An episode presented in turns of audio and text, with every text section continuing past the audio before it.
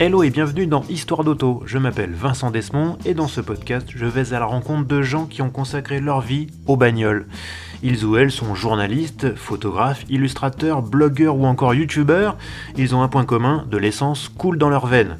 Épisode après épisode, ils nous raconteront leur parcours, leurs goûts, leurs aventures motorisées, en un mot, leurs histoires d'auto.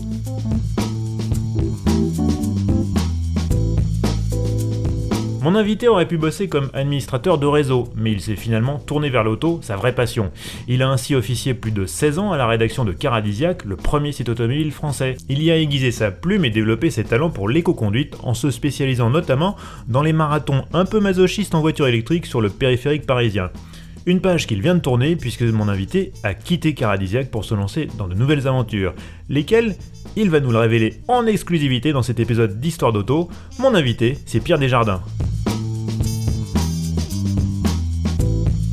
Salut Pierre. Salut Vincent. Ça va? Oui, quelle introduction. Bah oui, hein, t'as vu, j'aime bien le, suspense, tu vois. Alors attention, hein, restez, restez à l'écoute, hein, parce que la révélation de cet épisode, qu'est-ce que Pierre va faire maintenant à partir d'aujourd'hui? Donc cet épisode sort le 1er avril, donc logiquement le 1er avril, on enregistre un petit peu avant, mais tu, tu auras quitté un Caradisiac. Tout à fait. Pour de bon. Donc, il va vous révéler dans cet épisode en exclusivité ce qu'il va faire après, mais ça, ça sera à la fin ah bah oui, logiquement. Bah oui, hein, si on le bah dit tout de suite, les, les gens vont se barrer, ils vont faire tout de suite, ils vont s'arrêter. T'as vu ce cadeau que je te fais quand même Ouais, c'est pas mal. Une belle exclue avec un embargo. Il J'adore, c'est qu'avant il m'a dit, attends, euh, tu, tu, gardes bien le secret avant, hein, tu le publies juste. Euh, ouais, je dis t'inquiète, t'inquiète, embargo, embargo 1er avril 9h, euh, t'inquiète pas, tout va bien. Ce qui est bien, vu que ça va être publié, mis en ligne le 1er avril, c'est que je dire aussi une blague. C'est vrai, c'est peut-être un poisson. Ah, c'est peut-être un poisson en avance, et en fait. Et tout au long de cet épisode, peut-être qu'il y aura des poissons qui vont se glisser et on ne sait pas. C'est ça, et le 1er avril à 9h01, il va dire Hé, poisson, c'était pas vrai Bon, alors écoute Pierre, merci de, me recevoir chez toi. Euh, on, va, on va commencer peut-être par, par le commencement. Quel est ton plus vieux souvenir d'auto? Alors, mon plus vieux souvenir d'auto, euh, si j'y réfléchis, c'est euh, probablement. En fait, mon premier souvenir qui me lie à l'auto, on va dire, c'est euh, quand mes parents avaient acheté. la seule voiture neuve qu'ils avaient c'était une Renault R14, mhm. qui était rouge. Ah, c'était eux, donc. Voilà. Et je crois que la première, chose, la première fois vraiment que ça a attiré mon attention, c'est quand j'ai découvert assez peu de temps après l'achat, des traces de rouille qui commençaient à, se former ah euh, au niveau des, des, euh, en, bas de l'aile euh, arrière. Et c'est là où j'ai vu que bah, ça me faisait de la peine en fait. Je me disais, ah, mais, qu'est-ce qui lui arrive? C'est une, je sais pas, une forme, une forme, de maladie, machin. Parce que pour moi, vraiment depuis toujours, l'automobile, au-delà de l'objet lui-même, c'est un, un, outil, c'est un, un, lieu de réunion. Euh, qui fait que euh, c'est autre chose. C'est là où on, peut se rassembler dans une certaine intimité quand même, parce que c'est pas un volume extraordinaire. Euh, on n'a rien d'autre à faire que bah, peut-être de se parler, d'écouter de la musique. Et puis, donc rien que ce lieu, et puis ce lieu se déplace et t'emmène. eh bien, à travers des, paysages extraordinaires. Et au final, on arrive à une destination qui, bah, c'est encore autre chose, tu vois. Et pour moi, c'était avant tout, l'automobile, c'est une ambiance. Le côté cocon. C'est cocon, c'est protégé, c'est avec, normalement, euh, avec des gens que t'aimes bien.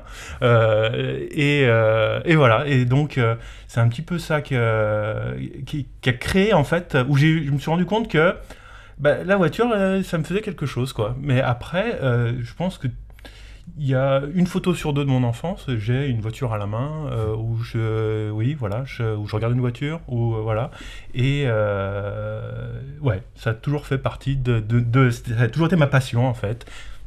Le virus est arrivé très tôt. Arrivé très tôt, oui. par contre, pourquoi, d'où il vient, je ne saurais pas te dire parce que j'ai une famille qui est, alors une famille immédiate, mes parents sont assez indifférents au sujet de l'automobile. Euh, par tradition, c'était une famille Renault, euh, mmh. où euh, bah voilà, il y a eu R14, il y a eu une R21, bon. R21 Nevada GTS Manager, hein, c'est ma conduite accompagnée, la pauvre. et, mais ouais, sur le tard, mon père s'est intéressé un peu plus à Saab parce que comme d'autres personnes, c'est un, passionné d'aviation. Mhm. Et, et, bon, il y a un lien évident entre les sables et les avions. Forcément. Mais ça, c'est arrivé assez tardivement. voilà, écoute. Après, il y a, un, ça a été aussi un, lien particulier, je dirais, avec mon grand-père maternel. Euh, qui, euh, lui, de profession, il était euh, conducteur de camion grumier. Transport de bois dans la région de Saint-Etienne, dans le Pilat. Et c'est quelqu'un qui tirait beaucoup de, de, fierté de sa maîtrise de, des camions. J'ai vu faire des, créneaux absolument extraordinaires et mm. des machins. bon, moi qui suis incapable d'en faire un avec une voiture normale, lui, il faisait bon, bref. Et, et il a été, euh, il a été vraiment un, de mes moniteurs pour, pour me former à la conduite. Et, euh, il était très fier de me, me réapprendre, on va dire, parce qu'il y avait un moniteur quand même officiel, professionnel qui faisait son travail. Mais euh, voilà, il a des petits conseils à donner, tout ça, et, que j'écoutais, euh, ouais, voilà, je lui répétais dix fois la même chose, tout ce que je savais déjà. C'était une connexion particulière avec mon grand-père. Et c'était toujours, tu vois, c'est toujours, en fait, euh, la voiture était le théâtre de quelque chose, et c'est pas la, la voiture elle-même qui, qui créait ce, ce, lien, quoi. Donc quand cette R14 elle a rouillé, c'était presque. Tu t'es dit, oh, le cocon est fragile Cocon est fragile, peut-être que c'est même à ce moment-là j'ai découvert que euh, bah, peut-être la, la, mort existait, tu vois, j'avais 3-4 ans, et je me oh là là, mais tout, tout est périssable, les voitures aussi, euh, les objets aussi. Et, euh, et ouais, et ça je me rappelle que ça m'a vraiment, je t'assure, j'ai, oh, je crois que j'ai dû poser 100 000, questions évidemment à mes parents, mais c'était, en plus c'était, bon, c'était de mon côté, ou parce que j'ai une sœur, et on, rentrait, euh, on avait toujours sa place attitrée à l'arrière, mm. et la roue était de mon côté. Donc à chaque fois que j'ouvrais la porte, je voyais cette roue, et puis je voyais que c'est tendre et tout, petit à petit. Euh, oui, il y avait un problème de rouille sur les Renault des années 80, je crois, fin 70 aussi. ouais, sur beaucoup de voitures euh, jusqu'à la fin des années 70, oui. Alors, je t'ai stalké, hein, j'aime bien stalker les gens, notamment sur LinkedIn. Et j'ai étudié ton parcours académique qui est quand même assez tortueux. Alors, je, dans l'ordre, hein, tu as fait un DUT en génie mécanique, puis un DUG d'anglais. Puis un BTS informatique. Euh, tu te cherchais à l'époque, on dirait Ah, totalement. Oui, ouais, euh, J'ai commencé par euh, ce DUT qui faisait. alors, bon, je pense que comme beaucoup à une époque, euh, on cherche un peu la reconnaissance de son papa et on se dit on va faire la même chose que lui. Euh, mon père est euh, ingénieur en génie civil. Et je me dis, tiens, je vais aller, je vais aller, là-dedans. Donc, en gros, il construit des ponts, c'est ça, des routes, des choses comme ça Oui, alors à la base, c'est ça. Et après, il a fait sa carrière à France Télécom, puis Orange. donc, sur, bon, il s'est diversifié. Ça servait sa, base professionnelle, enfin sa base d'études c'était ça, et après bon il l'a appliqué à d'autres choses. Et moi je m'étais dit, oh, je, je, vais faire, j'avais absolument pas ce que je voulais faire à ce moment-là, euh, j'ai 17 ans, euh, bon euh, le bac arrive, faut faire des, faut faire quelque chose après. Et j'avais, j'avais joué dans la même école que lui, qui était donc l'ENISE, c'est donc l'école d'ingénieur Saint-Étienne. Mmh. Et je me suis dit, bon, je, dans la même école, mais il y avait le, génie mécanique qui me plaisait plus. Donc j'ai fait l'examen d'entrée pour, euh, pour entrer dans cette école, que j'ai lamentablement échoué.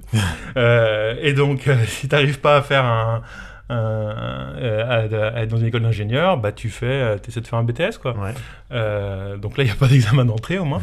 donc j'y suis rentré et puis ça m'a absolument pas plu. Euh, ni euh, au niveau de. Ça il y a des trucs qui m'intéressaient absolument pas, d'autres qui m'intéressaient beaucoup. J'ai appris le monument de, de machines-outils, de, de machines à commande numérique. Euh, je sais utiliser un tour, je sais utiliser une fraiseuse. Enfin, des trucs. J'espère, je, je, pense que je saurais toujours faire, je, ne suis pas certain. Mmh. Mais il y a tout un. ce qui est dimensionnement des structures, enfin tout ça. Il y a des trucs qui me plaisaient bien, le dessin technique. Mais. je pense que aussi la classe, je, ça n'allait pas quoi. Je, je me faisais pas trop de copains euh, et puis euh, il faut dire que aussi euh, moi après j'ai beaucoup voyagé on en regardera peut-être sûrement même et parce que mon père était un travailleur expatrié. Expatrié bon ça au, sens général parce que moi j'ai j'ai fait tout mon lycée en Martinique et mon année de troisième Et après le bac, je suis rentré en métropole. Et euh, il y a eu un choc, tu vois, euh, au retour de. Alors je me retrouve à Saint-Etienne en plus, que c'est Saint-Etienne que je connaissais, parce que j'y suis né. Mais euh, ça a été dur, je suis rentré tout seul en plus. Euh, je pense qu'il y avait un, un ensemble de trucs qui fait que ça, quoi que j'aurais fait, ça m'aurait pas plu. T'as pas retrouvé ta place. J'ai pas trouvé ma place. Donc j'ai quand même terminé mon, mon DUT, mais tout en me disant je vais absolument pas continuer dans cette euh, parce que tu t'arrêtes pas un DUT, tu continues après quoi. Normalement, parce que le but c'était toujours d'a- d'arriver à, à bac plus 5 tout ça. Et euh, et je me suis dit euh, non, faut faut que je fasse autre chose, mais quoi?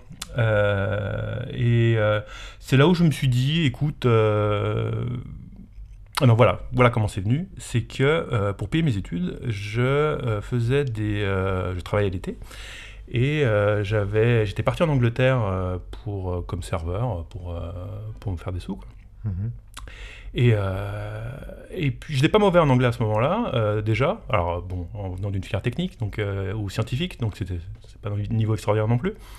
Et je me suis dit, euh, tiens, pourquoi pas faire un, un, un doc d'anglais? Et puis, oh, puis je me vois bien prof, donc, donc je suis parti là-dedans. Euh. et là, c'est. euh, là, par contre, voilà, là, j'ai vraiment trouvé ma place. Euh, je me suis fait des amis que j'ai toujours aujourd'hui, euh, 20 ans plus tard. C'est vraiment les amis de ma vie. Et euh, l'anglais me plaisait bien. Euh, le seul problème, c'est que quand tu fais des études d'anglais, euh, au final, soit tu deviens prof, Mhm. soit tu deviens euh, éventuellement traducteur, tout ça, mais il n'y a pas des débouchés Ouais, il y a extraordinaires. pas beaucoup hein. de place. ouais. Voilà. Moi, mon ambition là-bas, c'était de devenir prof. Et donc, en deuxième année, j'ai fait un stage de. alors, j'ai pris la matière pré-professionnalisation. Euh, donc, c'est en fait des, euh, des cours pour devenir prof, hein, une, Mhm. une première approche, quoi. Et euh, qui se termine par un stage en école. Et euh, je me rappelle, je, donc je, je faisais de l'aide aux devoirs dans un, un collège difficile de Saint-Étienne. Ouais. Et je me suis rendu compte que j'étais absolument pas fait pour ça. euh, parce que euh, j'avais pas le. le- J'étais pas, j'avais pas le recul nécessaire, j'avais pas le, tu vois, j'ai, j'arrivais pas. En fait, j'arrivais pas. Ça, ça me faisait, j'arrivais. Le fait de, c'était des gamins en échec, forcément scolaires, euh, qui venaient là, euh, qui avaient une, certaine détresse à certains niveaux, euh, et je me disais, mais je, je peux, j'ai pas le recul nécessaire. Ça me touche trop, tout ça. Ça me, Oh, tu vois, c'est parce qu'il y avait, euh, j'avais, euh, tu, tu sais que euh, tel gamin, bon ben si euh, il est en échec scolaire, bah, c'est parce que euh, son père s'est barré, euh, au machin. Et ils ont tous des petites histoires comme ça. Et le problème, c'était pas de leur transmettre quelque chose ou de leur, de leur faire de la devoir, de leur apprendre des choses. C'est juste que ça me touchait trop. Ça me, ça me- tu vois, j'avais pas, ça me, ça me faisait de la peine. Un Je pauvre gamin, pauvre gamin, et impuissance. Et me dire, alors là, t'es parti, si tu vas au bout et tu vas faire une carrière là-dedans, euh, soit tu finis euh, en dépression totale, Ouais. soit tu vas t'endurcir et au final devenir inutile pour, pour ces gamins, quoi, vie, ouais. de la vie. Ouais. Donc, euh, je me suis dit, ouais, écoute, ben, je vais terminer mon dog et puis je vais faire autre chose. et là, euh, ouais, donc là, bon, j'en suis déjà à 2 bac plus 2 et puis tu te dis, euh, quand même comment je gagne ma vie, quoi. et, euh, et là, je me suis dit, on est, on est en 2001. Ouais. Euh, et je me suis dit, il faut que tu. euh, là maintenant, il faut une filière euh, qui fonctionne, qui te plaît plus ou moins, mais un, un truc qui embauche derrière, et, Ouais. et voilà. D'où l'informatique. D'où l'informatique. Alors, ce qui était vrai au début de mes études ne l'était pas à la fin. Donc j'ai fait mon un BTS informatique de gestion option réseau. Donc là, je me suis bien plu, c'était cool, c'était sympa, surtout qu'il y avait, c'était en alternance. Donc c'était bien cool, ça me faisait des sous, puis une première expérience professionnelle. Euh, sauf que ça embauchait beaucoup donc au début de, de mes études en Ouais. 2001. En 2003 déjà la, la bulle internet avait explosé. euh, c'était Même en les 2001, startups- elle avait déjà explosé. Ouais, hein. ouais, déjà j'étais j'étais mal, mal barré. Je sais Et- parce que j'en étais. hein, donc, euh, et donc là, je me suis dit, putain, euh, pardon, j'ai euh, des gros mots, c'est pas grave? Non, mais c'est pas Non, grave. ok, parce que je Euh, suis- Ici, euh, y a- le CSA ne surveille pas. D'accord, hein, je suis extrêmement vulgaire pour que tout le monde le sache en fait. Tout le monde le sait. Euh, et, euh, et là, euh, donc j'ai- mon BTS, euh, et puis après, il faut trouver du travail. Euh, alors déjà, trouver du travail dans l'absolu, euh, c'était pas simple. Trouver du travail à Saint-Etienne, c'était encore une Ouais. difficulté supplémentaire. Et donc, euh, écoute, j'ai commencé à, bah, par du chômage. Euh, donc, c'était que je vivais, pas très bien. Et forcément, euh, la première euh, offre d'emploi qui passe, euh, à laquelle je réponds et qui me répond positivement, eh ben, j'ai sauté dessus. Et euh, bah, pour ça, il fallait euh, venir à Paris. Enfin, monter à Paris. En, monter à Paris euh, en Ile-de-France. et, et l'emploi en lui-même, c'est un truc qui vraiment est très impressionnant. C'est-à-dire que j'étais chargé de la surveillance de serveurs de transfert boursier. Alors j'étais dans une SS2I, mais qui me, qui me filait à la, à la Banque Populaire à l'époque. Euh, donc ça, ça, paraît extrêmement impressionnant comme ça, mais ça, ça, l'est pas du tout. Il suffit de, bah, écoute, tu es face à un ordinateur et puis quand il y, a des, y a des trucs rouges qui remontent, et ben il tu sors un gros bouquin, tu regardes et puis tu as une manip à faire. C'était sur des, des, des, ordinateurs extrêmement rustiques qui s'appellent des AS400 pour les. Euh, les euh, oui, c'est vieux ça. C'est extrêmement vieux, mais c'est extrêmement stable. donc ça marche bien pour ça. Je sais pas s'ils l'utilisent toujours, mais voilà. Et donc c'était pas très passionnant. Euh, tu rajoutes euh, à ça le fait que c'était au 3-8. Euh, 7 ah jours sur 7, parce qu'il y a toujours une bourse ouverte, bah forcément. 7 jours sur 7, 365 jours sur 365. ça devient vite pesant, surtout que, évidemment, qui dit transfert boursier dit argent, pognon, et que on te met une pression assez énorme euh, parce que toute euh, minute euh, où le serveur est indisponible, c'est X transactions qui milliers, je ne sais plus ce qu'on me disait, je pense pas que c'était vrai, mais c'était genre... en fait, on pouvait pas s'éloigner plus de 10 minutes du, de, de l'ordinateur, et 10 minutes, c'était déjà un million, un million d'euros, je crois, il disait, si une machine... Mais je pense que c'était juste pour nous mettre la pression, tout ça. Mais bref, toi, tu crois à l'époque. Voilà, ouais, il fallait bouffer vite, il fallait faire pipi vite, et voilà. et même au milieu de la nuit. Bref. Euh, donc euh, j'ai fait ça pendant quasiment deux ans. Voilà. Et voilà, euh, après je peux, je peux enchaîner, hein. si tu me laisses parler, Je, continue. Mais je voudrais juste revenir un peu à ta, ta, période anglaise, parce que je crois que tu as fait des stages en Angleterre aussi.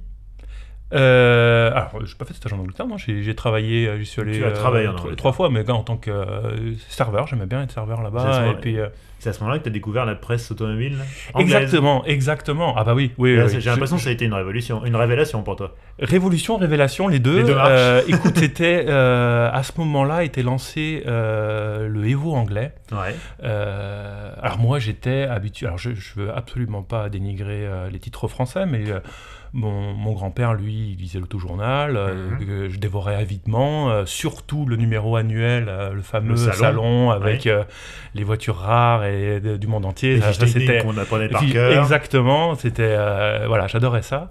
Euh, la presse anglaise auto, c'est autre chose quoi. C'était, euh, ils te racontent des histoires. C'est pas des essais, c'est des histoires. C'est ils arrivent à, te transférer, à te faire ressentir des émotions, les émotions qu'ils ont, avec des métaphores, des analogies que seuls les Anglais savent faire. J'ai mmh, l'impression. Mmh, mmh.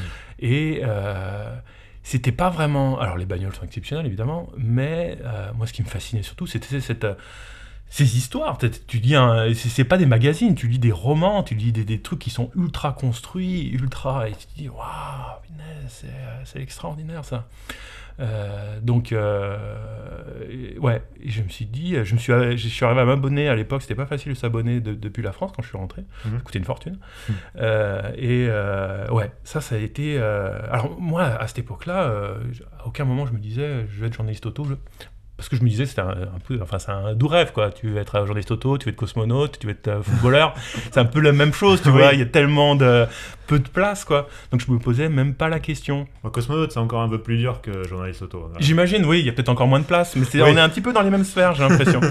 Euh, et euh, moi, alors j'ai quand même eu une première expérience. J'ai eu un, premier, un, un avant-goût en fait de journalisme automobile. Euh, c'était quand j'étais dans mes études d'anglais. Euh, alors, on n'a pas parlé de ma, un petit peu de mon côté sombre d'amateur de, de, tuning et de préparation. On y reviendra. On y reviendra. D'accord, ok. Euh, mais là, là, là, bon, on y reviendra alors, mais là, je suis obligé d'en parler à ce moment-là. C'est. donc, bon, je, lisais aussi cette presse-là. je suis un enfant d'option auto, notamment. et il y avait un nouveau titre qui était sorti à l'époque qui s'appelait Hot Tuning. Tout un programme. et alors, à l'époque, bon, j'avais pas trop de sous, donc moi, avant d'acheter un nouveau magazine, comme je commençais à feuilleter, et puis là, j'avais lu l'édito, et c'était vraiment un, nouveau titre, hein, donc c'était le numéro 1, T'avais un, je me rappelle, c'était une, il y avait une Golf 2 euh, VR6 turbo euh, en train de faire un burn en couverture. Déjà, ça m'a attiré mon, œil. Oh, ça me fait l'un pour l'autre. Après, je lis, je l'édito euh, du rédacteur en chef qui était euh, d'une vantardise qu'ils allaient changer tout le game de la presse auto tuning prépa française. Et je dis, oh, mais écoute, je vais pas plus loin, je je, je vais l'acheter je rentre chez moi et puis c'était de la merde quoi. C'était euh, enfin tu voyais qu'il y avait des trucs c'était des euh, c'était mal écrit euh, il y avait des fautes les photos étaient étaient dégueulasses. Et je me suis senti vraiment floué. floué je m'étais fait niquer quoi. Et écoute je me suis dit putain non j'ai vraiment trop la rage et si lui il y arrive non non non, non, non non non non. c'est pas ça j'ai envoyé un mail au rédacteur en chef. Alors j'ai pris ma, mon plus beau clavier, tac tac tac, et j'ai tapé un truc bien rageur, euh, où euh, en, foutant de sa gueule ouvertement, euh, j'ai passé du un temps infini. Je lui ai envoyé. Et puis après, satisfait du travail bien fait, voilà, j'ai continué mes affaires. sauf qu'il m'a répondu. Il m'a répondu et il me dit Ok, ouais, ouais, j'aime bien ton style. tu veux pas écrire pour nous? Alors, au début, je me dit, il se fout de ma gueule.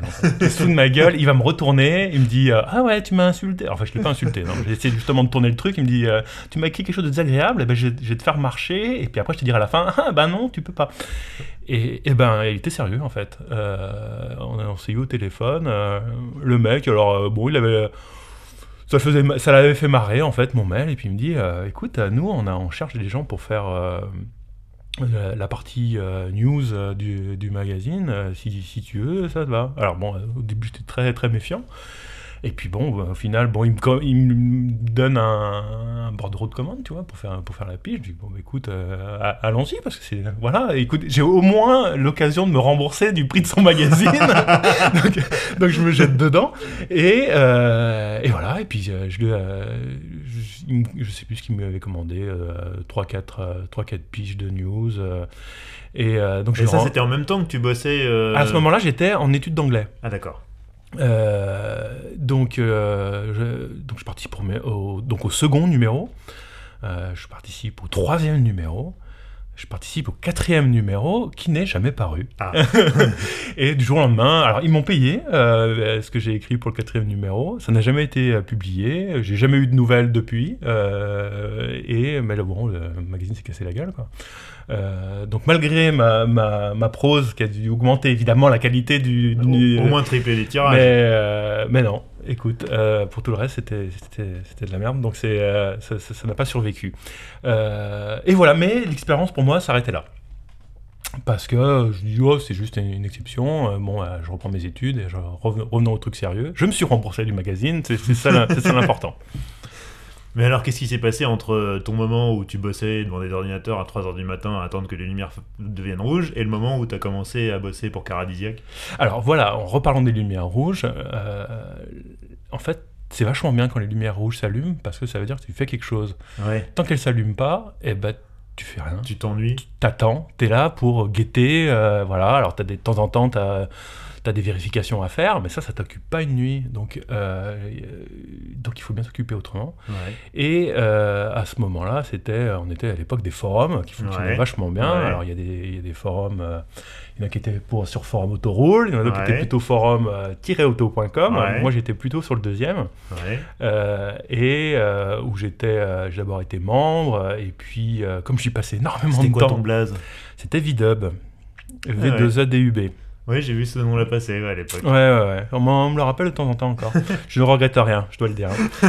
Euh, J'y passé énormément de temps parce que j'avais que ça à faire. Surtout. Ouais, tu m'étonnes. Euh, et euh, à force de passer trop de temps, c'est que bah, au, bout d'un moment, bah, tu commences à connaître euh, l'équipe d'administration, donc tu deviens modérateur, puis tu mhm. deviens administrateur, et puis, et puis voilà, sachant qu'à l'époque, c'était, ça appartenait à un particulier qui était un informaticien et qui faisait ça parce que au début c'était plus un projet qui faisait marrer, puis un peu un succès qu'il a, qu'il a débordé. c'était énorme, ouais.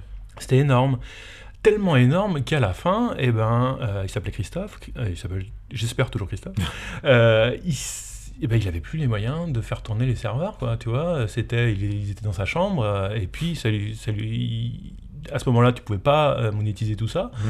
euh, et, ça finissait par lui coûter trop d'argent. Donc, il cherchait une solution. À ce moment-là, on était tous en train de chercher une solution. Alors, la première solution, c'était de rendre l'accès payant, ce qui ne marche euh, jamais pour un forum. Et bah, la deuxième solution, bah, on n'en avait pas pour l'instant. Et puis, un beau jour, donc Christophe reçoit un coup de téléphone de Cédric Banel, fondateur de Caradisiac, qui, qui s'était lancé en 99 ou en 2000, je sais plus. Ouais, dans ces eaux-là. Ouais, voilà. Euh, et euh, Cédric Banal, il dit bah, écoutez, moi, je vous achète le forum, la communauté et la structure, et, voilà. Et donc, à l'époque, bon, on avait bien discuté. Euh, et Christophe a dit bon bah écoute de toute façon c'est ça où, euh, ça crève quoi donc euh, au moins je, je tout, tout cet argent que j'ai investi là dedans bah, je vais le récupérer mhm. donc donc Cardiac rachète tout ça et, mais on a l'occasion à ce, ce moment-là de rencontrer donc Cédric Banel et puis les, les membres de l'équipe de l'époque mhm.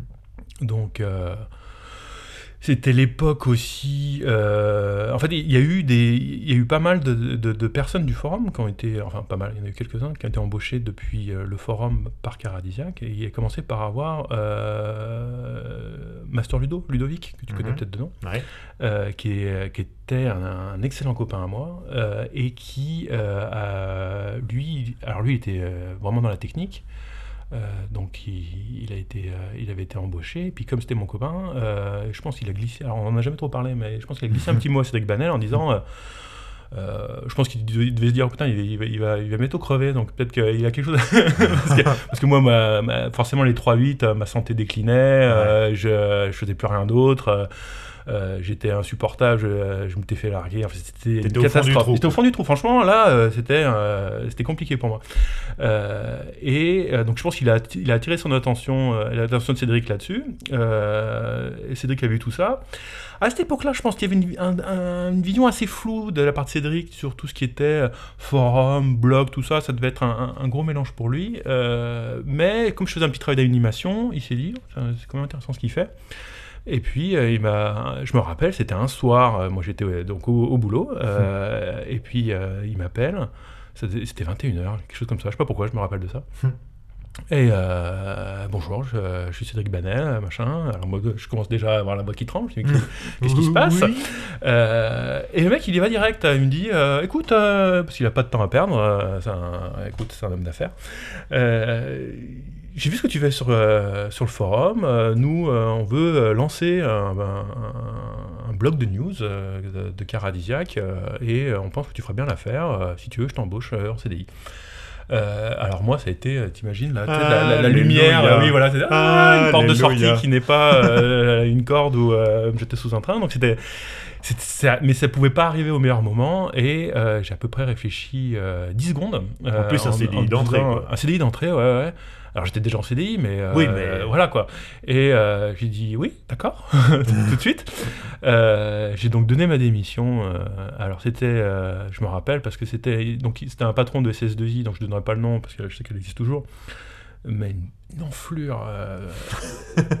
Ah là là, euh, comme j'en ai rencontré peu dans ma vie, euh, donc lui, sa spécialité, c'est justement d'embaucher des, euh, des, des, gamins qui sortent de l'école, qui sont aux abois, qui sont au chômage, de les presser jusqu'au trognon tant qu'ils peuvent, donc au 3-8 et machin, et puis après de les jeter comme des. Et puis tu vois, il y a toujours une vague supplémentaire qui bah arrive. Voilà. Donc, mais en plus, en, maintenant une ambiance très, très tendue, c'est lui, qui, lui qui mettait la pression, c'était pas, c'était pas la banque. et il y avait des exigences absolument euh, énormes et, globalement illégales en plus. Et donc, bon, moi je flippais quand même de lui donner ma démission. Euh, quand je lui ai donné ma démission euh, et qu'il m'a demandé où j'allais, bah, je lui ai dit. Et il m'a ri au nez en me disant Bah écoute. ah, dans six mois Ouais, dans six mois, voilà. donc, juste pour dire. C'était il y a 16 ans quand même. Juste hein. pour dire Va bien te faire. voilà, voilà, où je suis maintenant. Voilà, et, et j'ai réussi.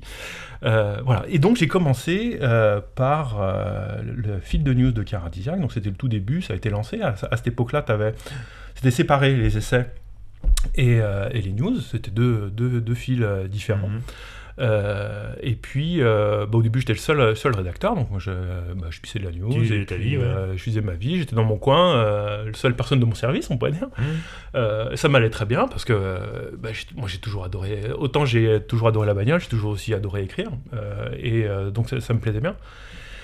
Et puis, euh, écoute, euh, on était parmi, euh, parmi les premiers à l'époque. Je crois qu'il y avait quoi? Il y avait devoir le blog auto c'était à ce moment-là. Et Mhm. puis, c'était- à peu près tout parmi les gros. Et ça a bien fonctionné. On a commencé à embaucher des pigistes pour, pour alimenter aussi les news. Au final, ça marchait tellement bien que les essais ont fini par être intégrés aussi au fil de news.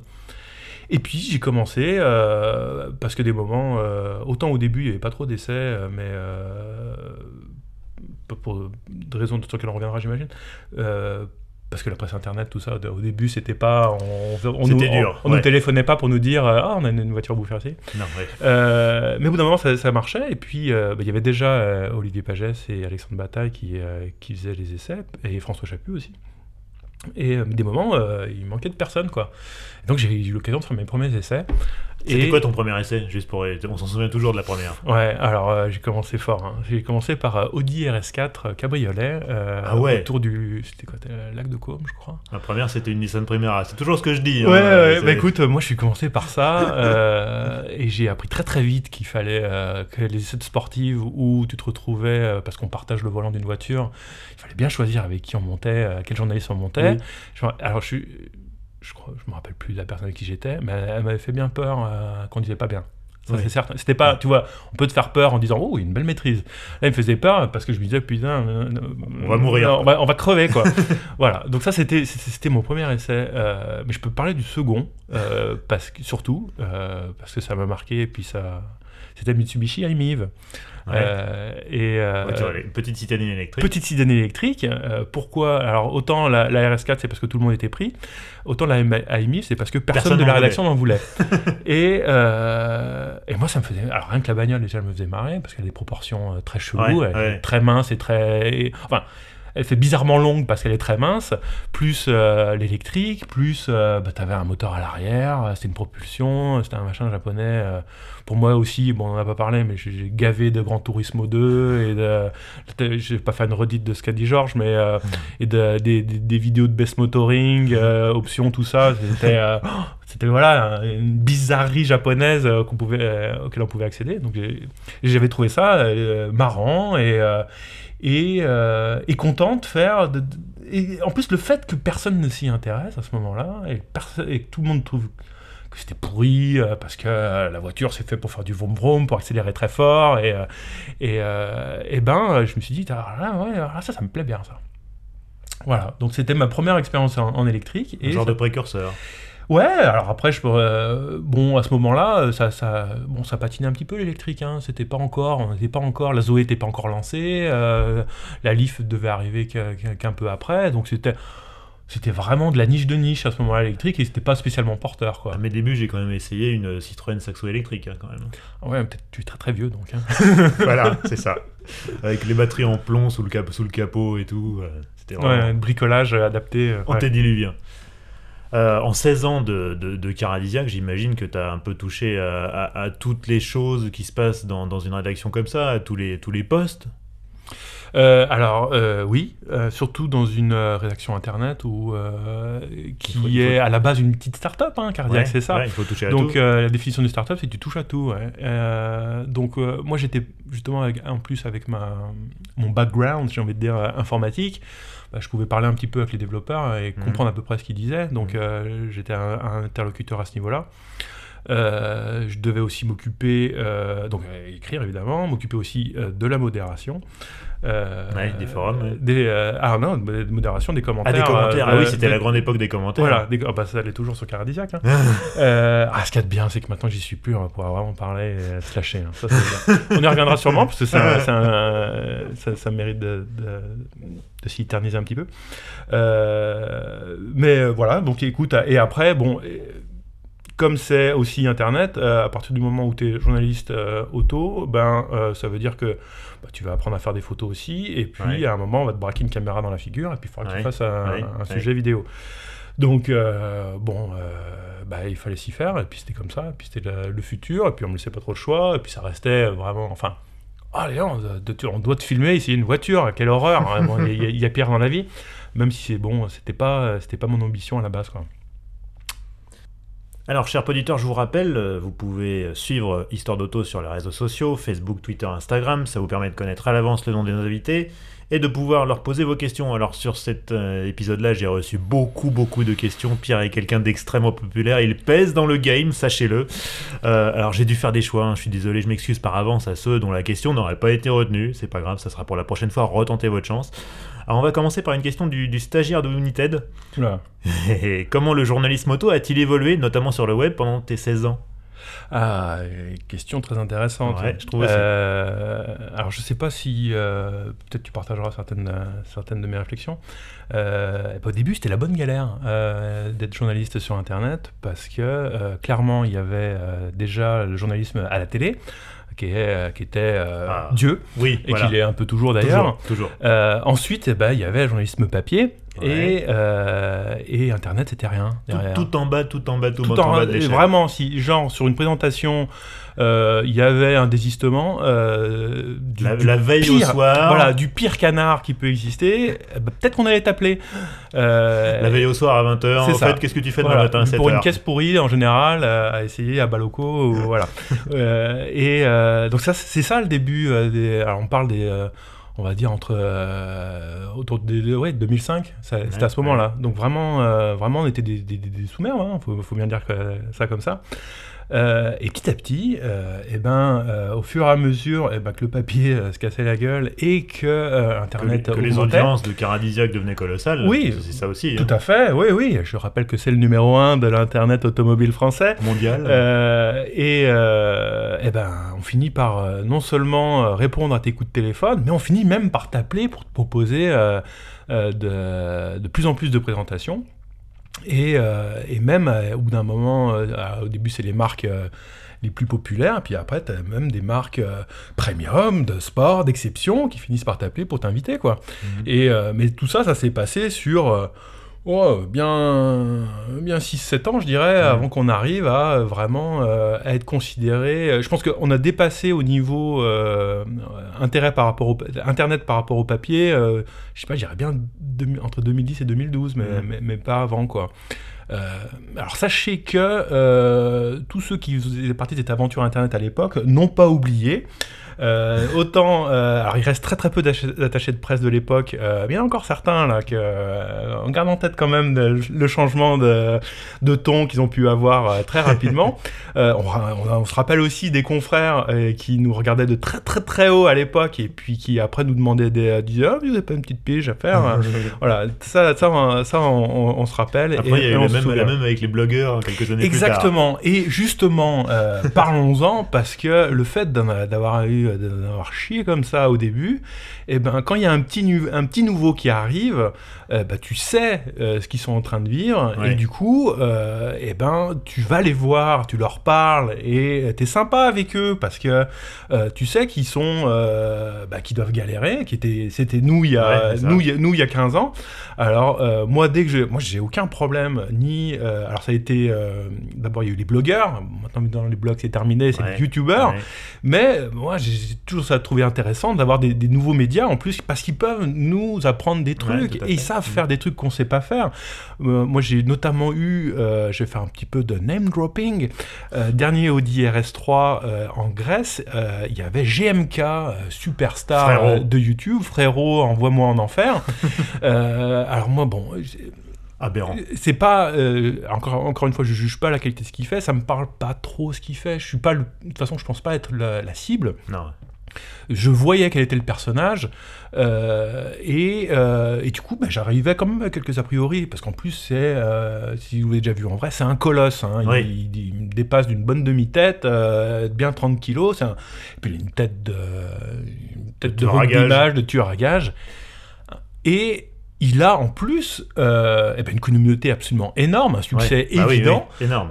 et il faut savoir, et je le dis, c'est un garçon absolument adorable, euh, d'une humilité extraordinaire, où, euh, et, qui, et qui avait même un complexe d'infériorité par rapport à nous parce que euh, il disait ah ouais moi rien attends moi je mets ma caméra au bout de mon bras je parle 5 minutes dedans je prépare rien c'est nul ce que je fais je lui dis, mais moi je l'avais dit, mais attends, mais ce que tu fais, moi j'en suis incapable. Moi, ben, justement, ce que tu fais, ben, moi il faut que je le prépare. Moi il faut que j'ai un technicien qui tienne la caméra devant euh, et, euh, et, et, avec un succès bien moindre que le tien et, euh, une, et, ce que tu, et je ne serais pas capable de faire ce que tu fais en improvisation et en tenant, en s'occupant de l'aspect technique. Donc ces gens-là, pour dire, ils ont des choses à nous apprendre. Et je pense que la presse papier à l'époque aurait dit, se serait dit, ah, c'est presse internet quand même. Euh, alors je pense qu'il y avait, euh, ils avaient un peu, trouvaient qu'on arrivait un peu sur leur précaré, ils voulaient pas, pas partager. Mais je pense qu'il y a plein de canards papier qui se seraient intéressés un peu plus à nous, auraient fait un virage internet un peu plus, un peu plus tôt. Sûrement, oui. Et peut-être qu'ils ne seraient pas dans le caca qu'ils sont aujourd'hui. Quoi. Mmh, mmh, mmh. Alors ils, ils, ont tous fait le virage à un moment ou un autre, mais un peu, un peu plus tard. Euh, et, voilà quoi. Est-ce que toi, la, conversion à la vidéo, ça a été, ça a été compliqué ou c'est devenu naturellement? Es tout de suite, Tu t'es tout de suite senti à l'aise? Absolument pas. Ça a été extrêmement pénible pour moi euh, parce que euh, moi, à la base, c'est la bagnole qui me plaît. À la base, c'est écrire qui me plaît. la vidéo, surtout quand on dit du jour au lendemain, eh ben, tu, vas, tu vas faire une vidéo. Euh, et euh, bon, euh, j'ai fait des formations, mais bien après, genre plusieurs années après les premières. Je pense que d'ailleurs, on doit voir le progrès entre la veille du premier cours et le lendemain du dernier. Et, et, non, j'étais pas à l'aise du tout. Je suis pas à l'aise avec mon image, avec les manières que je peux avoir, mon intonation, c'est entendre sa voix, c'est se voir avec ses tics de langage.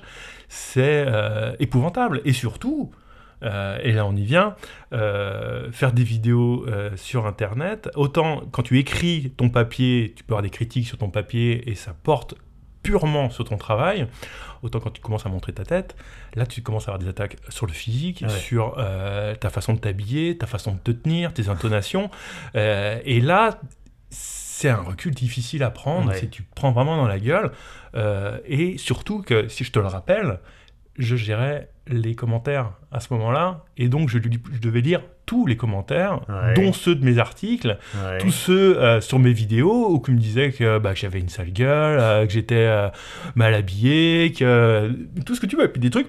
Tu vois qu'il y avait, il y a un, alors c'est Internet qui fait ça, j'imagine. Et mais des fois, tu vois qu'il y a une volonté vraiment de blesser, de blesser, pure. Et, et ben, bah, ça marche, ça ah arrive à blesser.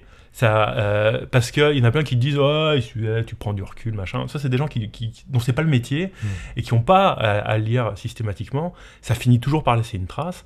Euh, et moi, ça a laissé une trace au point, au bout d'un moment où je me suis dit j'en ai marre, je, je veux plus. J'en ai marre de ce travail, quoi. Ce, travail qui était ma passion.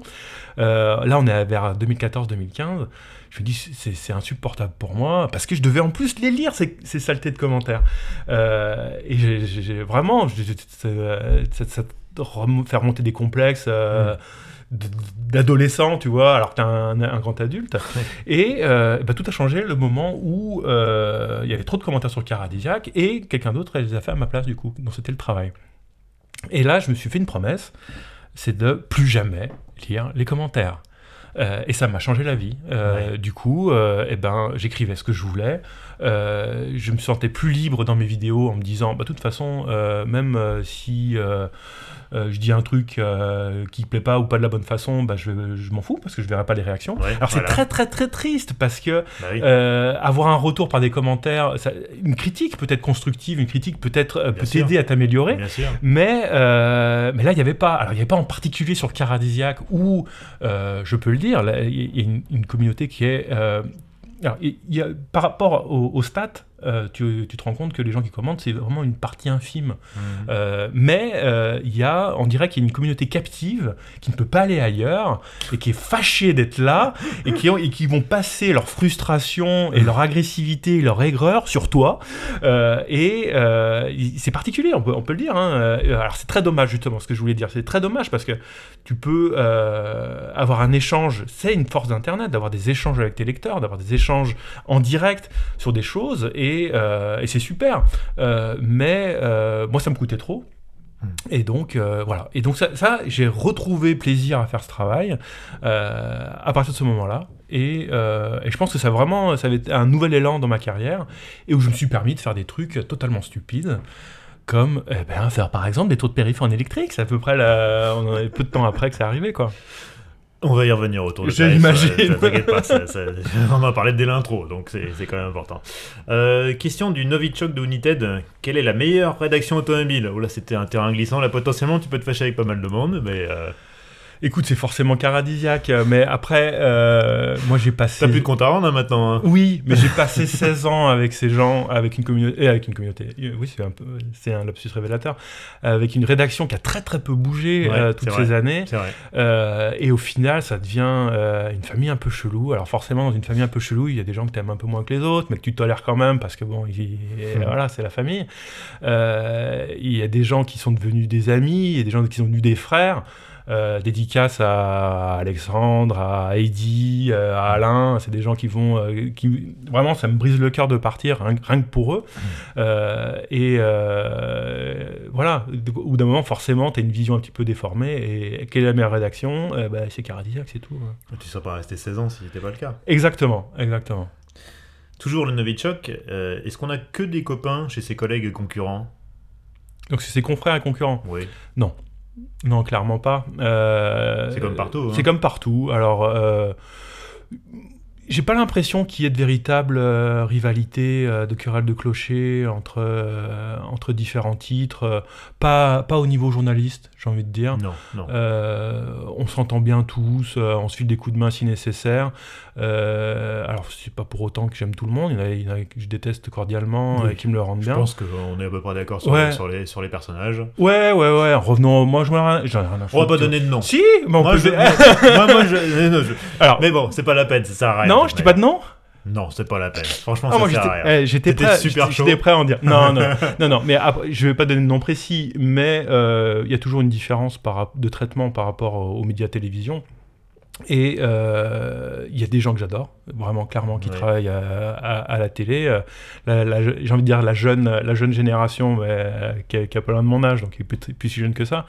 Par contre, tu as des vieux croulants qui sont insupportables et il y en a, y a certains, j'aimerais me battre avec eux quoi, quand je les vois parce qu'ils ont un sentiment d'être. Euh, c'est les princes. C'est les princes, tout, tout l'aurait dû, que ce soit côté constructeur ou côté confrère.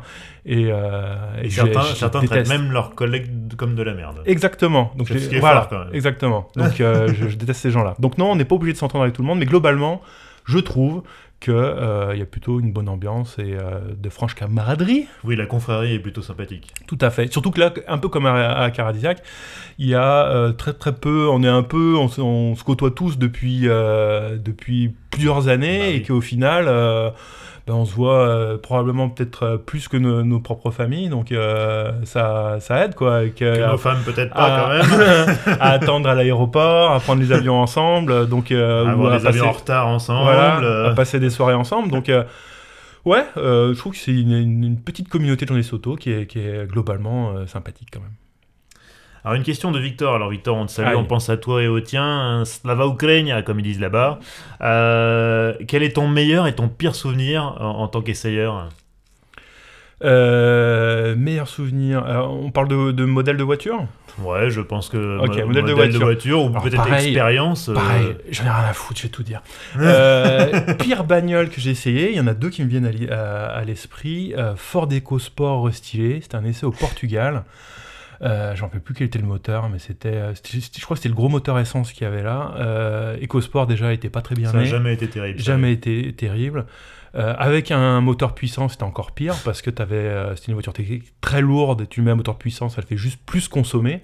Euh, je crois qu'il y avait une boîte, une boîte automatisée de, qui était Pourri. affreux, affreux le machin, ça tenait pas la route, affreux. En fait, aujourd'hui, ça n'existe plus des, mauvais, des mauvaises voitures. on nous dit vous êtes toujours trop gentil, mais globalement, les, euh, sauf exception, toutes les bagnoles se valent et c'est dans le détail que, que, tu fais les différences. Non, Ford EcoSport stylé, c'était une bouse. Deuxième, euh, alors ça, c'est à remonte à quelques années.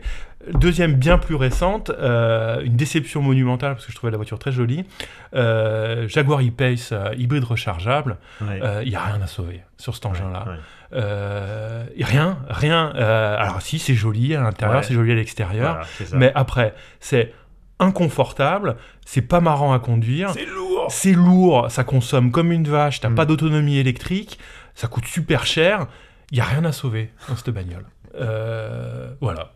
Et alors, et tes meilleurs souvenirs Ton ou tes meilleurs souvenirs? Euh, un meilleur souvenir d'essai, euh, on va dire que c'est euh, Renault Mégane RS3. Euh, alors je pense qu'il y avait une voiture, un lieu, un moment où tout, où tout s'est croisé. Hmm. C'était, alors c'était pas vraiment un essai, mais, peu importe, j'ai envie d'en parler. C'est moi qui ai choisi. Euh, c'était, on était à la Ferté-Gaucher, c'était pour un tournage avec Soel Ayari. Ouais. C'était un comp- euh, on faisait- ah non, c'était pas Ayari, excuse-moi. Euh, c'était, un- on faisait un gros, gros comparatif de compacts sportives. Il y en avait plein à l'époque. Et euh, moi, j'avais la, une Renault Mégane RS, troisième génération. Alors, je sais plus quelle était la version exacte, une Trophy probablement, quelque Mhm. chose comme ça. Et je crois que c'est la première fois que je me suis senti vraiment en communion avec une bagnole. C'était. Alors, en plus, circuit de la Ferté-Gaucher, on y va très souvent, c'est le circuit que je connais le plus. Ouais. Euh, donc, à partir du moment où tu connais mieux le circuit, tu arrives vraiment à exploiter euh, au meilleur. Mhm. Et je me suis senti bien au volant de cette bagnole, où euh, je me sentais bon déjà, euh, ce qui est ce qui est pas gagné euh, à l'avance, mais euh, j'enchaînais, c'était propre, je freinais au bon moment, je réaccélérais, la voiture répondait parfaitement. Euh, Tu faisais corps avec la machine. corps avec la machine, vraiment un moment extraordinaire dont je me rappelle, alors que c'était c'était bien il y a 6-7 ans j'imagine. Excellent moment. Pour moi, la Renault Mégane RS 3 génération, on, pourra difficilement faire mieux en matière de traction, euh, traction sportive. Quoi. Ça va faire plaisir à Jean-Pascal Dos si jamais il écoute euh, cet Eh épisode-là. ben écoute, c'est pour toi Jean-Pascal. Euh, une autre question, alors une question du stagiaire de United. Ils sont très présents ces gens. hein. Ouais, ces gens, ils sont, ils sont, ils sont un peu encombrants, c'est vrai. Quelle est ta meilleure expérience au circuit? Du coup, c'est peut-être celle-là Euh, oui, bah après je peux t'en parler d'autres. hein. Euh, j'ai fait, euh, il y a- deux choses, deux, expériences de circuit qui me reviennent à, l'esprit. Un, c'était au volant d'une Skoda Octavia, dis donc, euh, en ligne droite. Euh, alors je vais, euh, je vais un Ouais, petit faut- peu faut expliquer. détailler, faut, ex- faut- faut détailler. Euh, à une époque, euh, Skoda, euh, avec l'Octavia, a voulu faire des records de vitesse sur le- la- l'accélé de Bonneville. Ouais, je me souviens de ça. Euh, ils y étaient arrivés alors dans leur propre catégorie. Il y a un million de catégories dans, euh, sur, ces, euh, sur ces records. Donc il y a de fortes chances que si tu si t'investis dans une, tu vas devenir champion à un moment. bon, bon, bref, c'est quand même du, du travail. Et euh, une fois que cette voiture a fait son record, euh, eh ben, il l'avait rapatriée en Europe. Et euh, Skoda France avait organisé une petite présentation euh, en Angleterre sur la piste de Bruntingthorpe, euh, qui est euh, en fait, euh, alors qu'il y a un- il y, a un petit circuit, c'est à côté de, je crois qu'il y a un aérodrome. à Oui, c'est une ancienne base de la Royal Air Voilà, Force, exactement. Et donc, je pense qu'on doit utiliser une, une piste de décollage. et euh, eh ben, c'était très très simple comme. C'est-à-dire, on mettait au volant de cette voiture, tu avais une ligne droite, et puis tu essayais d'a- d'arriver le plus rapidement, le plus vite possible. Alors, juste, bon, Skoda Octavia, ça fait pas forcément rêver. Donc, c'était avec le 2 litres turbo de, de la RS. euh, mais qui était porté, donc toujours traction, hein, Ouais. et qui était porté à une puissance un peu vague, euh, mais supérieure à 650 chevaux. Ouf, ah ouais. Euh, sachant qu'en plus, euh, c'était la, on nous disait, alors je sais pas si c'était pour le folklore ou, ou tout ça, mais euh, comme c'était la même gestion qu'au lac de, que, à Bonneville, et ce qui veut dire que elle était encore plus puissante. On nous, on nous la présentait encore plus puissante que à Bonneville, euh, mais à, à Bruntingthorpe, et avec en plus des pneus euh, de route. Euh, et euh, et c'était sinon une authentique voiture de course avec un arceau euh, extraordinaire. En Et plus, le parachute le parachute, oui, mais qui n'était pas censé utiliser. D'accord. voilà. Pour rajouter un petit peu d'exotisme, c'était une conduite à droite. Ouais. Donc il fallait changer les vitesses à, à main gauche. Et, et voilà. Et alors, et ça a été. Ah, pff, je sais plus. Bah, pas, pas grand chose. Pourquoi? Parce que, euh, croyez-le ou non, mais une traction de plus de 600 chevaux, ça patine. Bah oui. Surtout sur des pneus de route. Et euh, sur un, Alors, je sais même pas si ça mérite pas le nom de goudron, mais une petite aviation, c'est pas ce qu'il y a de plus euh, parfait Ouais. pour cet exercice-là. Donc, ça, ça patinait beaucoup. Je me rappelle d'un passage de seconde où la bagnole s'est décalée de 4-5 mètres à gauche. Et, et après, tu, voilà. Et je crois que j'ai- je pense, je crois que j'ai à peine dépassé les 250 euh, au bout, ce qui était déjà quand même honnête, quoi. Et c'était voilà une expérience sensorielle, exotique, extraordinaire. Ça gueule parce que il y avait évidemment rien, aucun isolant sonique, voilà, et puis un moteur totalement libéré qui gueulait tant qu'il pouvait. Et plus l'ambiance, eh ben, on avait la combinaison, on avait le casque. Mmh, c'était mmh, voilà, mmh, c'est un, grand moment. Deuxième, si, si je parle beaucoup. Hein, je non, mais t'as le droit. Vous avez le droit, ouais, voilà. Deuxième, euh, deuxième expérience sur circuit, mais je pense que ça, coïncide avec autre chose, donc je pense qu'on en reparlera. Euh, il y a un moment, j'ai eu euh, pendant 8 jours une Caterham 7 R300 Super Light. Ouais. Et euh, je suis allé au Nürburgring avec, euh, en partant de Paris, et j'ai fait le tour de Nürburgring en Caterham 7, euh, ce qui était une expérience intéressante, effrayante. T'as changé combien de fois de slip Eh bien, écoute, j'avais pas prévu de change, donc, mais j'ai survécu, et là encore, je pense qu'il fallait, c'était pas la peine de déclencher des chronos parce que j'ai rien, j'ai rien, j'ai rien gagné, j'ai rien battu mais euh, c'était vraiment une expérience extraordinaire. Déjà, c'était euh, en plus la première fois que je roulais au Nürburgring. Bah oui. Euh, un qu'à faire, autant le faire en KTRM 7 qui n'a aucune aide à la conduite et, euh, et en plus, c'était pas le modèle le plus, le plus mou. et non, ça a été vraiment très bien. Ouais, j'ai beaucoup transpiré. Et alors, juste pour l'anecdote, il se trouvait que ce, ce week-end-là, il y avait Soya Yari qui y était parce que c'était un week-end de, de VLN, de VLN où, mmh. auquel il participait. Les courses d'endurance. Courses d'endurance, voilà. Et je l'ai euh, trouvé après. Et euh, il me demandait ce que j'ai, euh, pourquoi, pourquoi j'étais, j'étais là. Alors je lui ai dit, écoute, j'ai fait, je suis venu en Caterham, j'ai fait tout le circuit. Il fait des tours de Nürburgring en Caterham. Il dit, moi je le ferai pas. On parle d'un mec. qui, dont, dont, le métier c'est de rouler très très vite, qui a fait des essais en Formule 1, qui a tourné à Macao, et, et lui il disait ah non moi je fais pas ça avec ça. Petite euh, frayeur voilà, rétrospective. Et, voilà, rétrospective. Je pense que si j'étais étanche euh, pendant euh, le tour de Nürburgring, c'est à ce moment-là que je me suis peut-être rendu compte que, ouais, ok, qu'est-ce que, que je viens de faire? Ok, d'accord, c'est donc ça. Alors, question encore du stagiaire, une autre question du stagiaire, décidément. Faut trouver, du, faut trouver un boulot, hein, messieurs. Hein. Comment arrives-tu à tenir le rythme avec tous ces déplacements Quid de la vie de famille quand on est journaliste automobile Écoute, c'est un rythme. C'est un rythme qui peut être fatigant, qui peut être épuisant, euh, mais euh, écoute, euh, c'est compliqué de se plaindre quand même quand tu fais ce métier. Ouais, je hein. trouve aussi. Parce qu'il y a bien pire. Je peux te le, oui, moi, il y a un métier avant que je faisais qui était très pénible physiquement et, et au niveau de la famille, qui était où tu pouvais pas euh, avoir une autre vie que ton travail. Euh, là, on parle quand même juste de partir, aller deux jours par semaine, euh, et puis pas pour serrer des boulons au milieu de la nuit. C'est juste aller eh ben, dans une destination qui est des fois, tu te lèves un peu tôt le matin. Oh là là, tu te lèves un petit peu tôt le matin. Oh là là, t'es fatigué. Tu prends l'avion, dis donc, et tu, après, tu conduis une voiture, puis après, tu rentres chez toi. Non, on peut, on peut pas se plaindre. On peut pas se plaindre en faisant ce métier. Je suis d'accord. Alors au fil des essais, tu t'es découvert une passion pour l'éco-conduite, ou l'hypermiling, comme disent les anglo-saxons. Et d'ailleurs, tu postes régulièrement des scores de conso assez flatteurs, je dois dire, euh, félicitations, sur les réseaux sociaux. Alors j'ai une question de, Jean Syrah. L'éco-conduite, c'est pas un peu chiant en vrai? Bah Absolument pas, c'est fou de dire des trucs pareils. Euh, moi, l'éco-conduite, euh, j'en ai, toujours fait, ça m'a toujours plu. Euh, pourquoi? Parce que j'ai une passion pour la bagnole, ça c'est certain, mais comme j'aime bien être totalement contradictoire, j'ai aussi un souci de l'environnement et... On va y revenir. De, ok, de, bah, qui quand même qui régit pas mal ma vie de façon générale. Euh, et euh, qu'est-ce qui, alors pour rejoindre ces deux, ces deux centres d'intérêt, euh, eh ben il y a l'éco-conduite. Donc je me rappelle, j'en faisais déjà avec ma Golf 96 à, l'époque, qui a quand même un moteur à carburateur, c'était c'était pas spécialement simple. mais je faisais, en plus bon, ça faisait gagner des sous, donc quand on n'a pas trop, ça, ça va bien aussi. Et, et voilà, donc j'ai commencé l'éco-conduite et je pense que si tu trouves l'éco-conduite chiante, c'est que tu n'as jamais essayé vraiment. Hmm. Parce que c'est un. Je vais pas, je vais utiliser ce mot. C'est un sport. C'est un sport. Déjà, c'est à mon donc partons du principe que c'est un sport, ok? Euh, euh, suivez-moi pour ma, mon explication. c'est un sport et en plus, c'est le seul sport que tu peux faire avec une voiture sur route ouverte, qui vont pas t'attirer des problèmes avec la marée chaussée, qui font que tes passagers sont euh, dans un confort complet parce que la base de l'éco-conduite, c'est avoir une conduite souple, avoir des, des, un, freinage délicat. si, tu, et si tu freines, déjà, tu as, fait une erreur. des accélérations qui sont douces aussi, des changements d'appui. Enfin, bref, si tu fais bien de l'éco-conduite, tes passagers vont s'endormir. Euh, c'est un bon, un bon test d'ailleurs.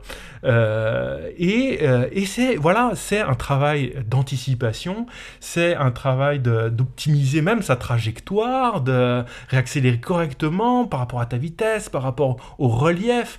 Et une fois que tu te prends au jeu, eh bien, c'est absolument passionnant et tu peux faire ça des heures durant.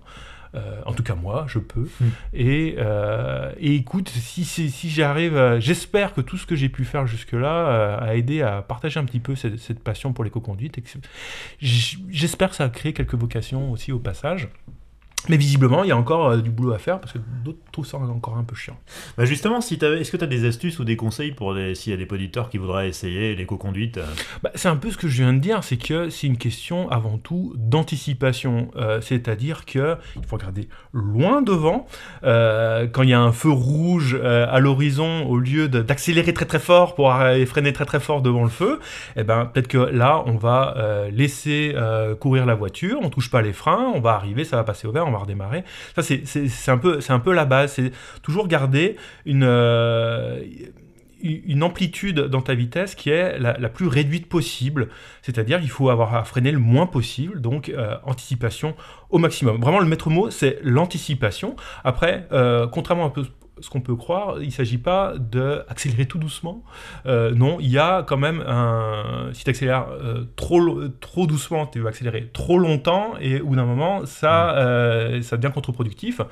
En général, on dit qu'il faut accélérer à, au maximum à, à la moitié de la course de l'accélérateur et ça te permet jusqu'à la vitesse de croisière que tu veux atteindre. Et là, tu as une accélération qui est, qui est, qui est, on va dire, à peu près optimale au niveau de la consommation. Euh, mais il n'y a, pas, a pas de secret absolu. Je, je, pourrais... Alors après, on va rentrer dans le technique, donc je pense qu'on va perdre plein d'auditeurs.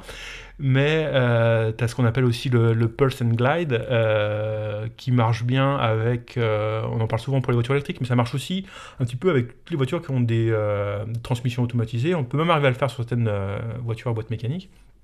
En fait, il s'agit de... Tu as une vitesse moyenne, on va dire, de 100 km/h. Tu vas accélérer jusqu'à 105 tu enlèves ton accélérateur, ça va descendre à 95, tu vas réaccélérer, voilà. Et tu, en fait, c'est, euh, je pourrais pas l'expliquer techniquement pourquoi ça fonctionne. Euh, mhm. ça fonctionne déjà sur une voiture thermique. Sur une voiture électrique ou une voiture euh, hybride, il y a la récupération, donc tu peux, tu peux voir. Mais ça fonctionne, ça fonctionne tout le temps. Euh, et c'est un rythme à prendre où tu, tu, tu marches par impulsion sur ton mhm. accélérateur comme ça. Il faut pas trop le faire euh, si tu as des. Euh, là, là, ça devient un peu moins confortable pour tes passagers si tu le fais un petit peu trop violemment.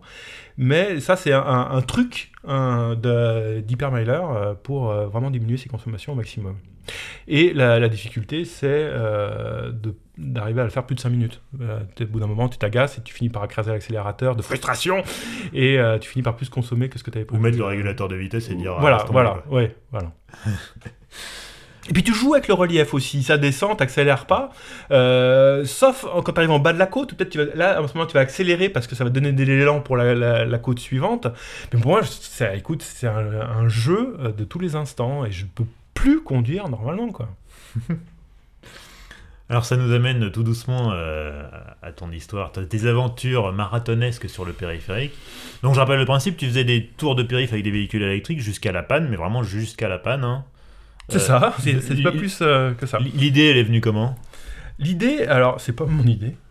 À la base, on est en 2016. Renault, à l'époque, présente, je crois que c'était au Portugal, sa Zoé Z40. Mhm. qui était donné à l'époque, si je dis pas de bêtises, pour 403 km d'autonomie. Euh, on était encore au NEDC à, ce moment-là. Euh, et, euh, et, ça faisait grand bruit, hein, parce que plus de 400 km, et ça faisait grand bruit surtout parce qu'on commençait à dire non mais vos, chiffres d'autonomie, c'est du vent, c'est du, du, pipeau, ce qui est vrai. Hein, oui, sur les 400 km avec ça, c'était pas possible. Quoi. c'est pas, ah bon, c'est pas possible. enfin, je veux dire, ouais, vas-y. et, euh, et du coup, je fais la présentation. Alors moi, j'étais déjà bien dans l'électrique, donc une, une, nouvelle génération de Zoé, c'était un peu la fête, euh, un peu la fête pour moi. Et euh, c'était une présentation où d'ailleurs il y avait eu, euh, je crois que c'était des, euh, des, gens de France 2 qui étaient venus euh, et qui avaient fait le truc en disant Ah oui, ça fait 403 km d'autonomie, eh ben, on prend une voiture, on part, on met sur la carte quelque chose qui est à 200 km par l'autoroute et on va faire l'aller-retour du coup. Et ils sont tombés en panne avant d'arriver à leur destination. bon, ça avait fait grand bruit, ça avait fait un, sujet. Voilà, bon, bref, c'est la même présentation, je me rappelle à table le soir, je me retrouve à côté euh, d'un quelqu'un de Renault euh, qui faisait partie euh, de la technique, quoi.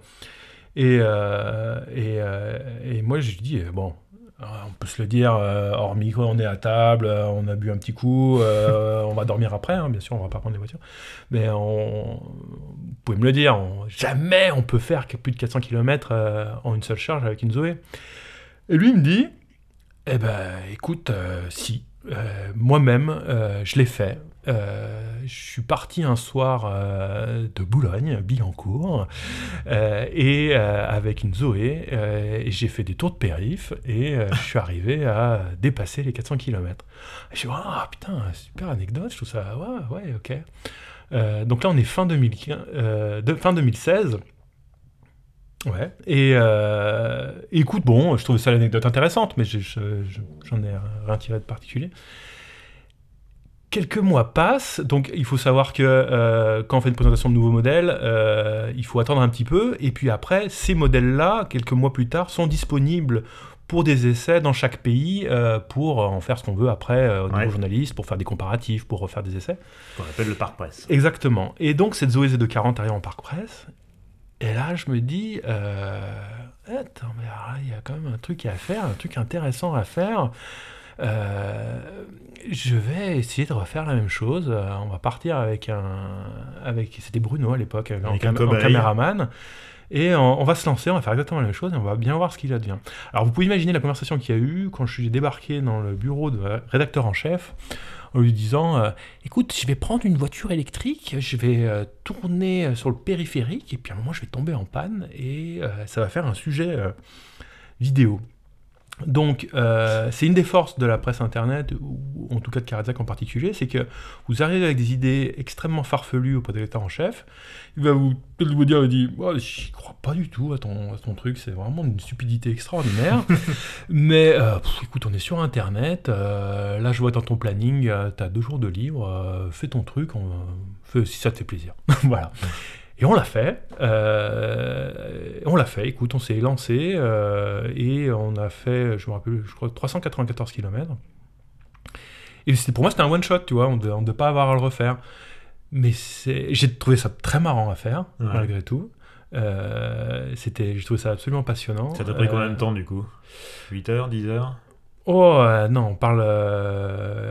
On, ouais, ouais, non, t'as raison, ça devait être ça. On a dû terminer au milieu de la nuit parce qu'on parle de. En général, je suis entre 30 et 40 km/h de moyenne. Donc on, devait y être, donc tu arrives un peu, un peu, un peu froissé, un peu, euh, tu sens pas très bon, hein, mais c'est, euh, mais, mais content et heureux, tu dis waouh putain, et puis surtout de, te dire c'est un super score et je suis super content. Et euh, mais bon, ce qui a forcément fait la différence, c'est que eh ben, ça a bien marché en fait, parce que hein, c'est un petit peu le, nerf de, de, la chose, hein, c'est qu'il faut et ça, ouais, des bonnes stats, tout ça. Et, euh, et moi, j'ai surtout, j'ai trouvé ça très marrant à faire. Et euh, je me suis dit, bah écoute, bah, je, je vais le refaire. Donc, euh, la Zoé à l'époque, c'était la meilleure vente de voitures électriques. donc, je me dit, bah, je vais passer à la deuxième, c'était la Leaf. Et puis après, je suis passé à la troisième, je sais plus ce que c'était. Mais, et puis, voilà. Et puis, j'en ai fait. alors, en, je crois que je l'ai fait pendant trois ans, peut-être mmh. quatre. J'en ai fait plus d'une vingtaine comme ça. Euh, et, je trouve ça génial. Alors, il y a certains modèles qui marchaient moins que d'autres au niveau stats, mais j'étais dans mon truc, moi ça me plaisait. Euh, et, puis, euh, puis ça faisait parler. Et puis, mais surtout à la base, je trouvais ça cool à faire. Ouais, voilà. Et il y a un moment quand même où l'autonomie des voitures électriques progressant, ça devenait un peu sportif quand même. Oui, mais j'arrivais à trouver, c'était un challenge. Bon, après, quand tu commences à passer, je me rappelle, là où on avait bien morflé, c'était la Model S. Euh, Sandé, euh, qui, je crois que j'ai, c'est celle que j'ai 30 heures, je crois, il a fallu pour la vider. Et c'est la seule voiture où, à un moment, j'ai dit, écoute, je, on va, on va, ça, on va faire une pause, je m'arrête, je vais faire une sieste et je repars. Euh, parce que c'était, euh, on avait eu, euh, c'était en plein mois de juillet, je crois, au juin. C'était extrêmement chaud. Alors, je rappelle, pas de clim hein. évidemment. ça devait être un week-end de départ en vacances. On s'était pris des bouchons de fou. Alors, bouchons de fou en pleine chaleur sur le périphérique. le combo gagnant. Combo gagnant, extrêmement difficile. Voilà, mais c'était au final, t'es content, t'es satisfait. on avait fait quasi 700 bornes, je crois. Euh, ah, donc c'était c'était euh, c'était vachement bien, tu vois. Au final, il y a toujours un moment où le résultat vaut la peine que tu as eu à, l'obtenir. Mhm. et, et, voilà. mais au bout d'un moment, je pense que je sais pas, je me suis plus lassé et d'être me sentir un petit peu enfermé dans cette rubrique et d'être juste le mec qui fait des taux de périph en électrique et j'ai envie de faire autre chose, en fait, euh, tout simplement. Euh, alors, ce qu'il y a de bien, c'est que euh, quand tu fais une rubrique pareille, ben, on peut pas trop te forcer à la faire. Je veux dire, rédacteur en chef, il va peut-être insister un petit peu en disant, mais après, au final, tu te dis. Attends, tu es en train de me dire que tu veux que je continue de rouler autant d'heures sur un périph Parce que tant que tu es volontaire, bah, à la limite, ça te regarde. Quoi, mais, bon. Bref, donc J'en ai refait encore de temps en temps. J'ai fait un truc spécial avec euh, la, la, Citroën Ami euh, sur le boulevard des Maréchaux, forcément. Ah oui, qui peut pas aller sur le périph. ouais, peut pas aller sur le périph. et, et puis voilà, puis ça s'est terminé. Et puis après, bon, j'avais d'autres idées et que j'ai mis en œuvre aussi, comme bah, rouler 24 heures en Mercedes EQS. Mmh. je trouve ça très marrant à faire. Euh, puis dernièrement, euh, alors non, pas dernièrement, attention, parce que là je, suis dans un paradoxe euh, spatio-temporel.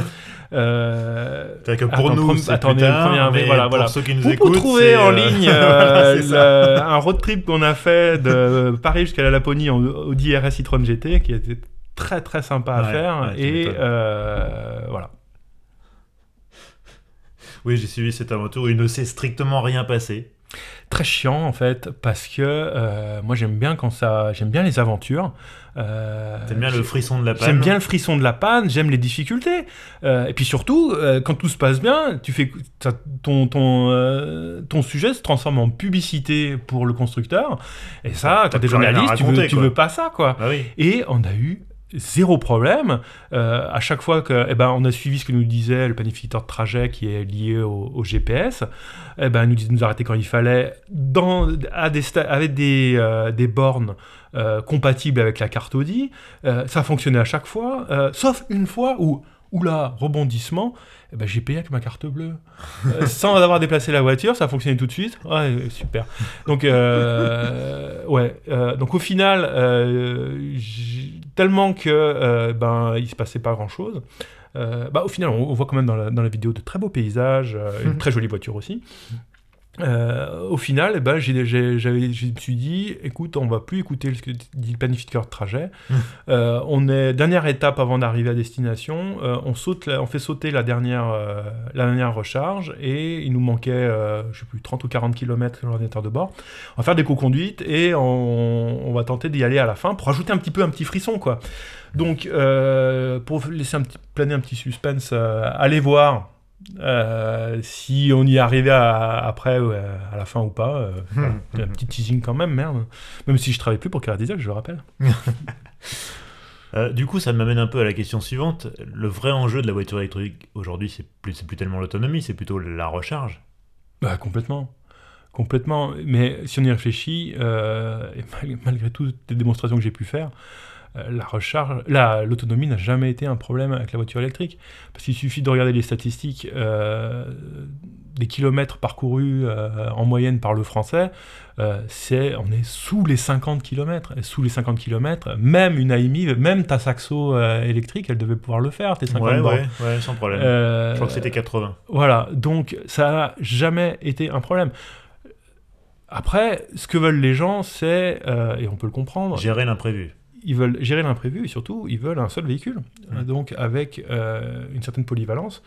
Et malheureusement aussi, euh, les gens veulent une voiture à même quoi qu'il arrive, de satisfaire tous leurs besoins, que ce soit en matière de, volume de chargement, par exemple, ou d'autonomie.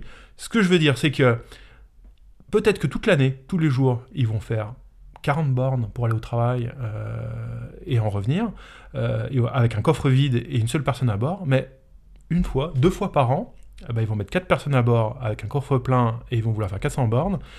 Euh, et du coup, il faut que cette voiture puisse faire cette utilisation exceptionnelle. Et ça, c'est une erreur. Il faut euh, choisir sa voiture qui est, euh, si on veut une voiture utilitaire, qui est à même de satisfaire le besoin le plus courant que l'on a. Et ce qui veut dire qu'au quotidien, du coup, on a une voiture qui va déjà coûter moins cher à l'achat, moins cher probablement à l'entretien, qui va avoir une meilleure efficience parce qu'elle sera plus petite, parce qu'elle aura un plus petit moteur. Et si tu veux partir faire 500 bornes en été, bah, tu loues une voiture. Et là, au niveau financier, tu vas y gagner vachement. Mmh. Et euh, pas, tu ne travailleras pas une batterie de 100 kWh dont tu n'as aucune utilité toute l'année, mmh. ni un coffre de 500 litres dont tu n'as aucune utilité toute l'année. quoi. Et c'est ça que j'ai tendance à, à, essayer de partager euh, en tant que journaliste automobile, c'est euh, quand on me demande quelle voiture, euh, quelle voiture acheter, c'est utiliser, acheter une bagnole, intéressez-vous à une voiture qui satisfait vos besoins quotidiens, ne vous souciez pas de l'exceptionnel. C'est presque philosophique tout ça. Ouais, c'est intéressant. Bon alors là, Pierre, on a un petit problème quand même, c'est qu'on est déjà à une heure et quelques, une heure quinze d'épisode et, et j'ai encore plein de questions, il y a encore plein de questions d'internautes. Donc on va, on, va faire, on fera un deuxième épisode. D'accord. Mais je peux pas laisser les gens comme ça. Ils ont, ils ont, ils ont, ils attendent une réponse. Ils attendent une réponse. Donc tu as quitté Caradisiac. Qu'est-ce que tu vas faire maintenant? Alors, la France veut savoir, Pierre. La France veut savoir. Alors, ce qui est marrant en plus, c'est que euh, il faut que vous le sachiez, euh, chers auditeurs, c'est que euh, Vincent ne le sait pas. Je lui non plus. Il, m'a pas demandé. Je l'ai pas demandé. Je, veux la surprise. et voilà. Et il aura aussi l'effet de surprise. Alors, je pense que personne ne sera vraiment surpris en fait de savoir où je vais. Moi, ce que j'avais, ce qui, la lassitude aussi qui venait de Caradisiac, c'était euh, Caradisiac est un média automobile généraliste, mhm. euh, et moi, l'aspect généraliste commençait à me peser. Et moi, je voulais me spécialiser mhm. dans ce que j'aime, et là où j'ai des, j'ose dire que j'ai quelques compétences, c'est-à-dire dans, dans l'électrique, dans l'hybride, dans l'hybride rechargeable. Et donc, euh, je pars chez euh, Automobile Propre, où je vais être rédacteur en chef. Oh, alors bravo, félicitations. Alors, faut savoir que moi, j'avais j'ai zéro ambition de diriger des gens, ni de progresser d'un point de vue euh, niveau, on va dire. mais il y a vraiment des... On est venu te voir Écoute, alors, tu veux vraiment l'histoire complète? C'est que je m'intéressais, je regarde un peu ce qui se passe, faut toujours. Bien sûr, et il y avait une annonce euh, qu'avait passé Automobile Propre euh, pour euh, qui recherchait un rédacteur en CDI. Et c'était pas vraiment pour moi parce que rédacteur en CDI, c'est pas forcément, tu vois, bon, c'est un petit peu, à mon avis, cherchait quelque chose, un, un, profil de débutant. T'aurais fait ce que t'avais fait j'aurais été, à voilà. et puis, et puis surtout, j'aurais été, faut bien le dire, beaucoup trop cher pour eux et ça va plus Mais j'ai envoyé un petit mail pour avoir quelques renseignements et puis peut-être tu vois, peut-être transférer à quelqu'un que je connais, quoi. Et euh, ils m'ont répondu en me disant non mais attends, euh, non, non mais euh, ça c'est pas pour toi ça. Par contre nous, on, se, on avait une réflexion et on nous dit qu'il nous faut un acteur en chef et, et bon bah t'as un profil qui nous convient donc si tu veux on peut on peut en discuter, te faire passer des entretiens et, si ça va ça va quoi. Et, ben, j'ai passé des entretiens et ça allait et, et et voilà. Écoute, alors je te dis, euh, alors bon, il y a toujours ce, petit paradoxe, c'est que euh, j'y suis pas encore. Je suis très très enthousiaste euh, et c'est une opportunité extraordinaire. et écoute, je suis sur un petit nuage, vraiment parce que ça me, je vais faire un peu encore un peu plus que j'aime. Et, euh, et puis, euh, et je pense que là, justement, on, passera à l'épisode suivant, c'est, ça me permet d'être un peu plus actif et d'un peu plus joindre, je rappelle, ces côtés euh, de lier, cette difficulté à lier passion de l'auto et respect de l'environnement. Et là, donc, je suis plus en accord avec moi-même. Et euh, j'imagine qu'on en discute dans, dans 15 jours, c'est ça? Ouais, voilà. Écoute, en tout cas, encore une fois, félicitations. Je suis, je suis très content déjà de savoir qu'on va continuer de se croiser. Et ça, c'est vraiment une bonne nouvelle. Enfin, tout de même, on serait croisés même, mais ça aurait été peut-être plus compliqué, mais voilà. Et puis, euh, de toute manière, on se, effectivement, on se retrouve dans 15 jours. Et là, euh, bah, on abordera euh, ton côté sombre. Oh là, allons-y, j'ai ma lampe torche. Salut les gars, dans 15 jours pour la suite des aventures de Pierre.